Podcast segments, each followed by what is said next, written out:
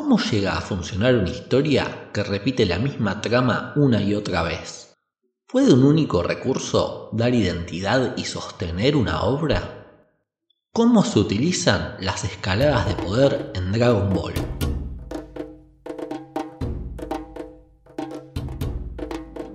Sean todos bienvenidos a Así funcionan las historias, un programa donde analizar y discutir los recursos, formas y contenidos de nuestras amadas historias, vengan de libros, series o películas. Yo soy Fede, apodado por azar como el esgrimista de la palabra, y los invito a que hoy analicemos una obra icónica y clave para más de una generación, la que consolidó el consumo de anime en Argentina y Latinoamérica, asegurando que la animación japonesa fuera parte de las narrativas consumidas por chiques, adolescentes y, para qué negarlo, adultes, desde hace más de 25 años. Hablamos de la todavía vigente y por muchos amada Dragon Ball. Cumplo en avisar que se vienen spoilers. Se vienen spoilers. Si de algún modo nunca vieron Dragon Ball, pero les interesa y no quieren saber nada más de la serie o el manga, no deberían seguir escuchando. Si no, si ya conocen la historia o si no les interesa, quédense por acá, que seguro vamos a ver alguna cosa interesante en este análisis. Pongámonos en contexto. Akira Toriyama, un autor integral de historietas que alcanzó un éxito considerable en Japón con el manga Doctor Slump, a sus casi 30 años empieza a publicar en la revista Shonen Jump, de forma semanal, una historia basada en una novela china, sobre un niño mono que practica artes marciales y recorre el mundo teniendo aventuras. Este es el nacimiento de Goku, uno de los personajes de ficción más conocidos en el mundo. El manga empieza como una suerte de comedia de aventuras y artes marciales que logra armarse pronto una base de fanáticos. Pasarían dos años antes de que el éxito realmente estallara, cuando el tono de comedia baja un nivel y las peleas pasan a tener mayor protagonismo, con el arco del primer torneo de las artes marciales.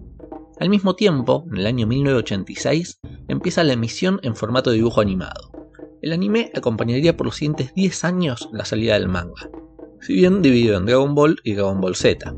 En total se publicaron 519 números del manga y se emitieron 444 episodios entre ambas series. La historia no termina ahí, ya que en 2015, tras casi 20 años, el autor retomó a los personajes, lanzando Dragon Ball Super, que todavía sigue publicándose en Japón y fue adaptado a un anime de 131 episodios pero marquemos algunos límites para hablar de esta serie tan inabarcable. Vamos a apoyarnos principalmente en el manga original, lo que es casi lo mismo que decir en las series Dragon Ball y Dragon Ball Z, dejando afuera Dragon Ball Super, Dragon Ball GT, que fue creado solo para la televisión, y todas las películas y ovas que hubo. Y también vamos a analizar esta historia a partir de uno de los elementos que más la han definido y que mejor ha sabido trabajar, aunque no siempre. Las escaladas de poder. Dragon Ball inicia con Goku, su protagonista, siendo un nene de 12 años que, mental y físicamente, aparenta ser aún más chico, pero que tiene mucho poder.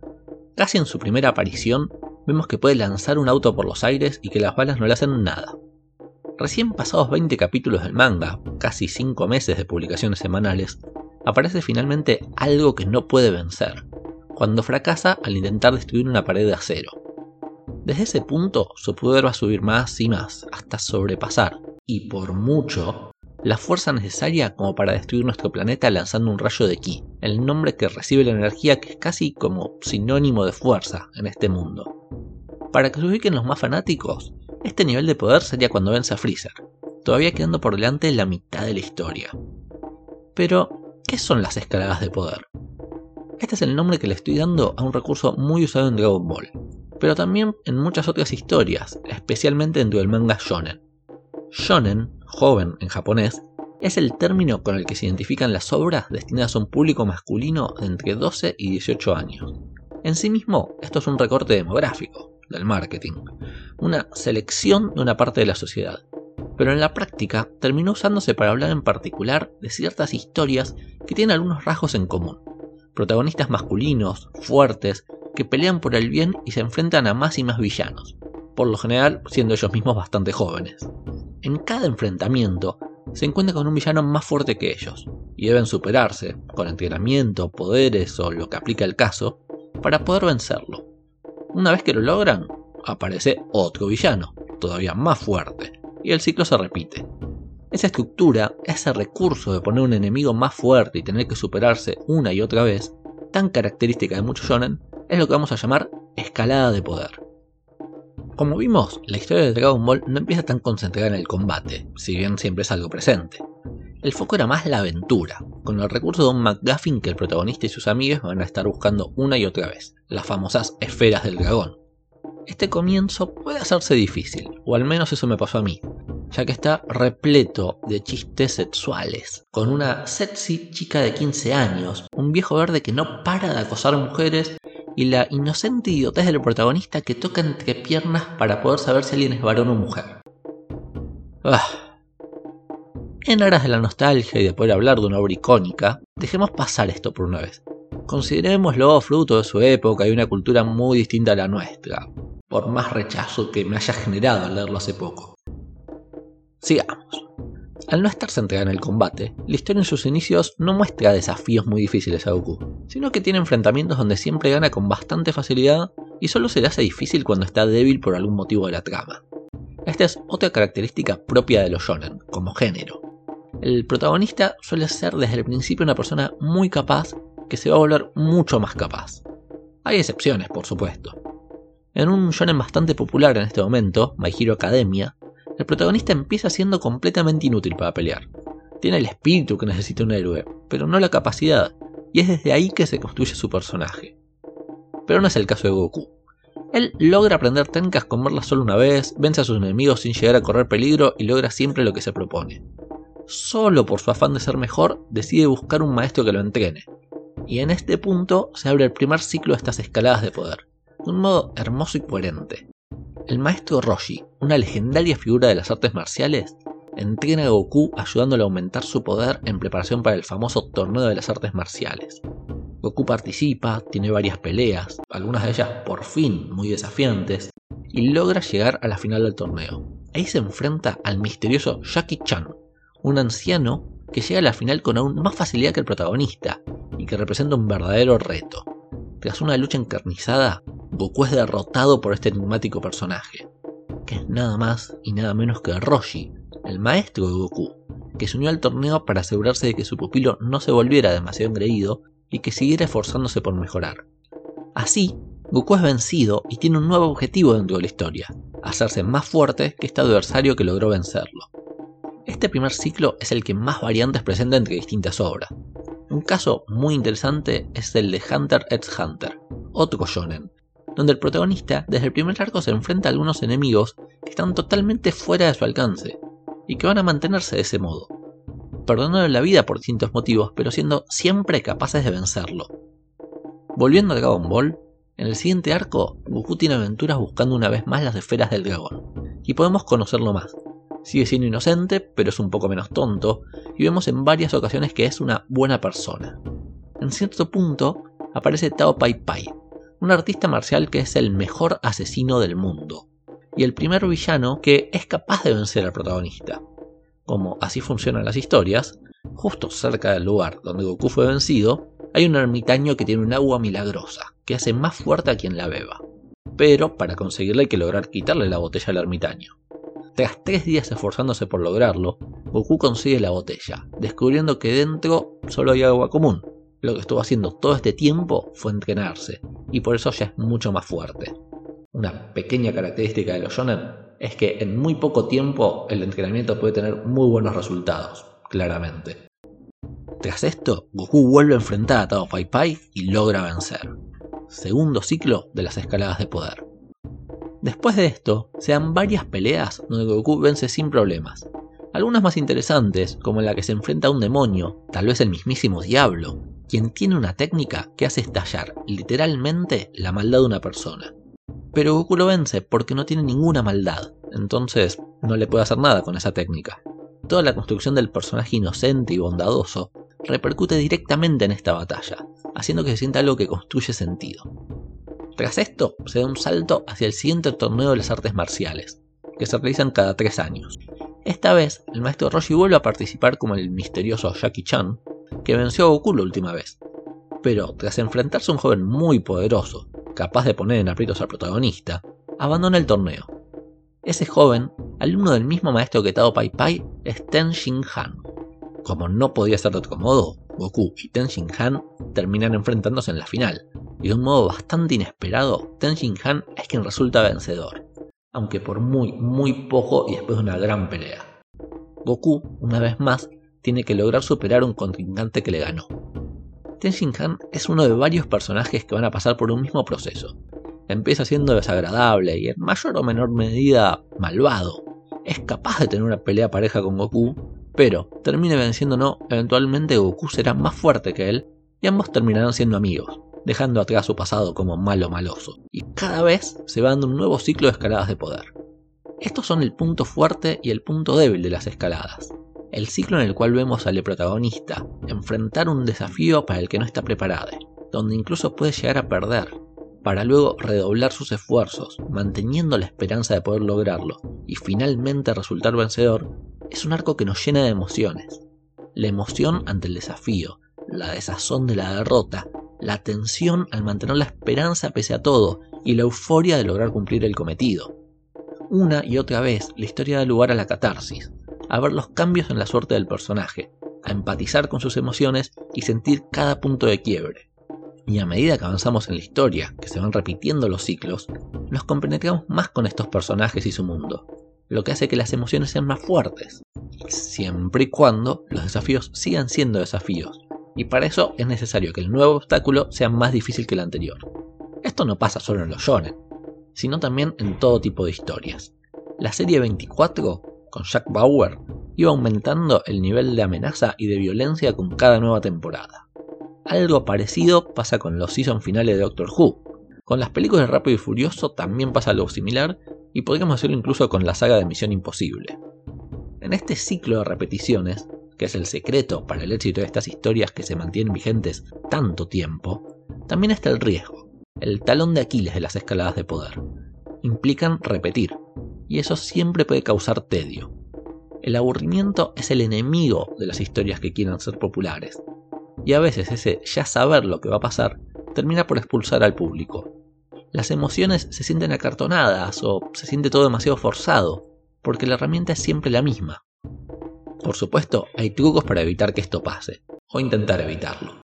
En el caso de Dragon Ball, en general hay pequeñas variaciones que, sumado a peleas bien coreografiadas por el autor, entrenamientos interesantes, aventuras secundarias y las distintas personalidades de los enemigos, además de, en el caso del anime, una muy buena musicalización, logran mantener la emoción pese a ya saber en gran medida lo que va a pasar. Y no solo que el protagonista va a terminar ganando, sino el cómo se construye eso.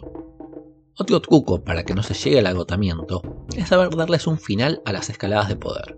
En mi mente, este punto para Dragon Ball llega con el arco de Freezer, un enemigo extraterrestre al que Goku debe enfrentarse ya no para salvar la Tierra, sino presumiblemente gran parte del universo.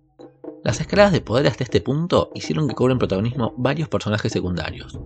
Piccolo, Vegeta, Krillin y Gohan, el hijo de Goku, que, con unos 5 o 6 años, ya es capaz de pelear contra enemigos formidables. Freezer, el enemigo de turno, tiene una característica particular. Puede ir evolucionando su forma, alcanzando mayores grados de poder. De esta manera, un mismo enemigo da lugar a varias escaladas de poder, haciendo que sea muy dinámico para qué lado se inclina la balanza. Además, en el enfrentamiento y luego de mucho foreshadowing, Goku también logra una transformación, se vuelve el legendario Super Saiyajin. Enojado por la muerte de un amigo, dispuesto a todo para detener a Freezer, concentra tanto ki, tanta energía que su cuerpo cambia. Un aura llameante lo rodea, su pelo se vuelve amarillo y su poder se incrementa muchísimo. La tensión de la batalla, estirada durante capítulos y capítulos, lo lleva a hacer una escalada de poder que marca un punto de quiebre y que se volvió un recurso para centenares de historias. Después de esa victoria, da inicio el siguiente arco, dos en realidad, que elijo llamar epílogo. Un arco largo que culminará con el enfrentamiento contra Cell, una criatura hecha a partir de fusionar los poderes de todos los personajes importantes que aparecieron hasta ese momento, y que es capaz también de evolucionar hasta una forma final que parece invencible, como antes lo vimos hacer a Freezer. En un nuevo y ligeramente forzado torneo, Goku está confiado, más que nunca. Lo vemos enfrentarse a Cell y lo vemos perder pero no es vencido siquiera, sino que, decidiendo que no puede ganar, abandona la batalla. Nadie lo puede creer, ni sus amigos ni nosotros del otro lado de la página o la pantalla, pero algo tiene entre manos. Lo mira a su hijo Gohan, que tiene 10 años en ese momento, y le dice que es su turno de enfrentar a Cell. A continuación se da una pelea épica a más no poder, con todos los condimentos que son marca registrada de la serie. Peleas volando por los aires, choques contra rocas gigantes en parajes desérticos, lanzamientos de grandes rayos de ki, el enojo cuando vienen un aliado, pero Gohan, convertido en Super Saiyajin también, con su pelo amarillo y una aura todavía más poderosa que la de Goku, está tranquilo. Es la escalada de poder máxima, cuando ya superó al protagonista, en una suerte de pase de antorcha. Y Toriyama lo hace de modo magistral, porque Gohan comete el error que marcó a muchos personajes, incluso a Goku alguna vez, y se confía. Quiere hacer sufrir a Cell, que fue un ser terrible a lo largo de su arco, y por culpa de eso, de esa crueldad, Cell, con la respuesta de un animal salvaje acorralado, decide hacerse explotar a sí mismo para acabar con todo el planeta. Gohan no puede hacer nada para evitarlo. Su orgullo va a costarle la vida de todo un mundo. Pero Goku, ahí mismo, utiliza una técnica que ya había sido mostrada, la teletransportación, y se va de ahí llevándose a Cell, muriendo ambos. Pero eso no es todo. Como cierre del arco, como epílogo del epílogo, Cell logra sobrevivir casi de pura suerte. Parafraseando a la gran guionista Emma Coates, las coincidencias para sacar un personaje de un aprieto son trampa, pero las coincidencias para meter a los personajes en problemas son geniales. Así que aceptamos que Cell sobreviva, vuelva más fuerte para enfrentarse a Gohan, lo ponga en aprietos y finalmente Gohan, utilizando el Jame Jame Ja, la técnica estrella de su padre, y con ayuda de sus aliados, mientras el fantasma de Goku aparece detrás suyo dándole fuerzas, Gohan logra vencer. Una imagen imborrable para los amantes de esta historia un final redondo y perfecto. Un final donde las escaladas de poder se completan, porque Goku ya no es el que será más y más fuerte para vencer a los enemigos, sino que Gohan, su hijo, toma ese lugar. Un gran final. Solo que no fue un final, sino que fue el que yo elijo pensar como tal. Luego de esto, Dragon Ball, o Dragon Ball Z en la tele, siguió con el arco de Majin Buu, que lleva al absurdo las escaladas de poder, haciendo que un mismo enemigo y los protagonistas suban la vara más de 6 o 7 veces en enfrentamientos que se repiten una y otra vez, sin ya sentido alguno, prometiendo cada vez que es el poder insuperable que alcanzará para vencer a todos, alcanzando nuevos niveles de Super Saiyajin con pelo más amarillo y más largo, fusionándose y absorbiéndose unos a otros para tener más poder. Pero bueno, eso no deja de ser mi impresión de ese último arco, y lo cierto es que mantiene la estructura más característica de la serie, las escaladas de poder. Como recurso, son polémicas, sin duda, pero en muchos casos logran usarse de forma efectiva y son una gran herramienta para hacer historias largas. Se requiere mucha maestría para repetir un recurso sin que agote al espectador. Y si una historia logró más de 30 años de vigencia y seguir cosechando fans en todo el mundo, claramente el creador supo cómo hacerlo. Dragon Ball puede no ser muy original en su uso de los recursos, pero siempre encuentra la forma de generar emociones, y eso es lo que hace que siga siendo elegida por tantas personas. Así funcionan las historias. Y acá llegamos al final del programa. Ojalá hayan disfrutado este recorrido muy por encima de una historia inabarcable en tan pocos minutos. Y muchas gracias a todos por acompañarme en este encuentro. Podemos continuar esta conversación a través de Twitter, donde me encuentran como arroba fedesgrimista, o en el Instagram del programa, arroba así funcionan. Sepan que están totalmente invitados a proponer algún tema que les parezca interesante para un futuro programa, el cual será tenido en cuenta por el venerable Consejo de Sabios de Así Funcionan las Historias. Sin más, adiós y nos seguimos escuchando.